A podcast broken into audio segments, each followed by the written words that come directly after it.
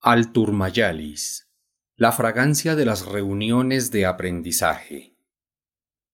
Clases breves sobre asuntos que ningún musulmán debe ignorar.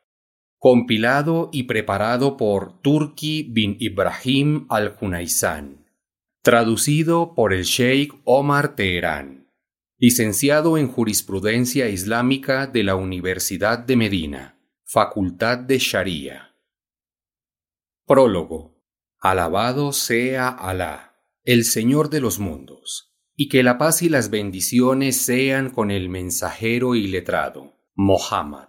Que la paz y las bendiciones de Alá sean con él, con su familia y con todos sus compañeros. Dice Alá, bendito y enaltecido sea. ¿Acaso son iguales los que tienen conocimiento y los que no tienen conocimiento? Corán 39, 9.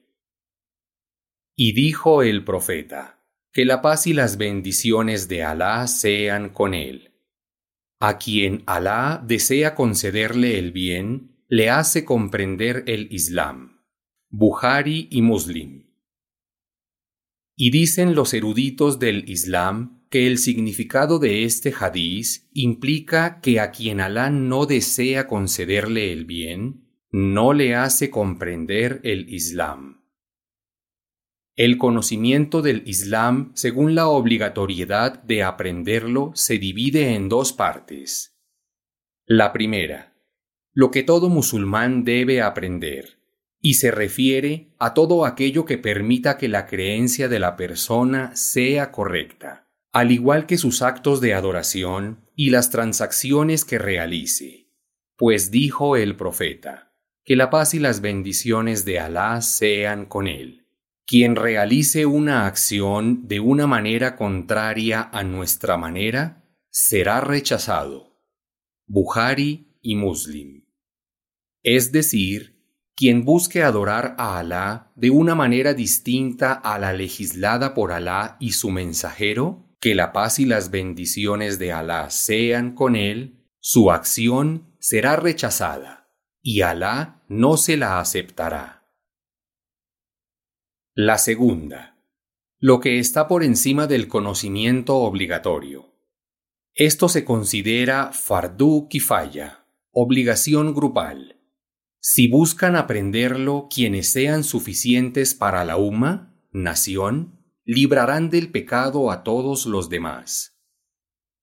Por tal motivo, me he esforzado en reunir en este libro asuntos que ningún musulmán debe ignorar sobre la creencia, las normas, las etiquetas y las transacciones.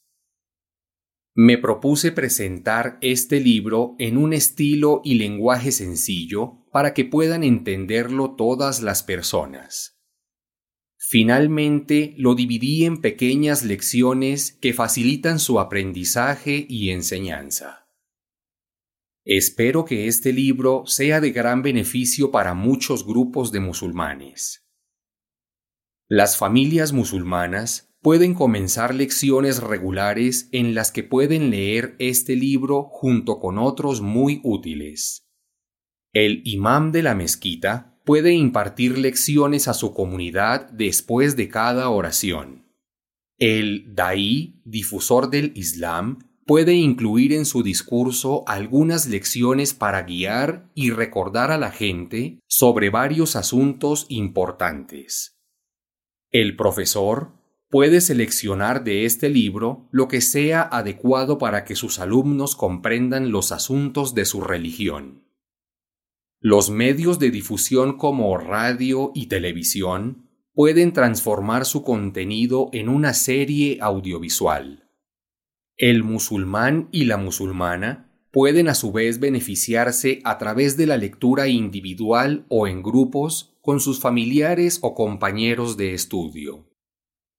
Definitivamente, hay muchas otras formas de beneficiarse de este libro. Le pido a Alá el Todopoderoso, que lo convierta en una bendición para cualquiera que lo lea, escriba o escuche. He compilado el contenido de este libro a partir de varias referencias escritas por la gente virtuosa y de conocimiento, y de las fatuas, veredictos religiosos, de los eruditos más importantes del Islam. Luego lo escribí y lo reorganicé en lecciones para poder usarlo y manejarlo fácilmente. Como cualquier otro trabajo humano, carece de perfección y puede tener algunos errores. Ruego a Alá, el Todopoderoso, que me guíe hacia el éxito, y agradezco cualquier corrección o sugerencia de los honorables lectores.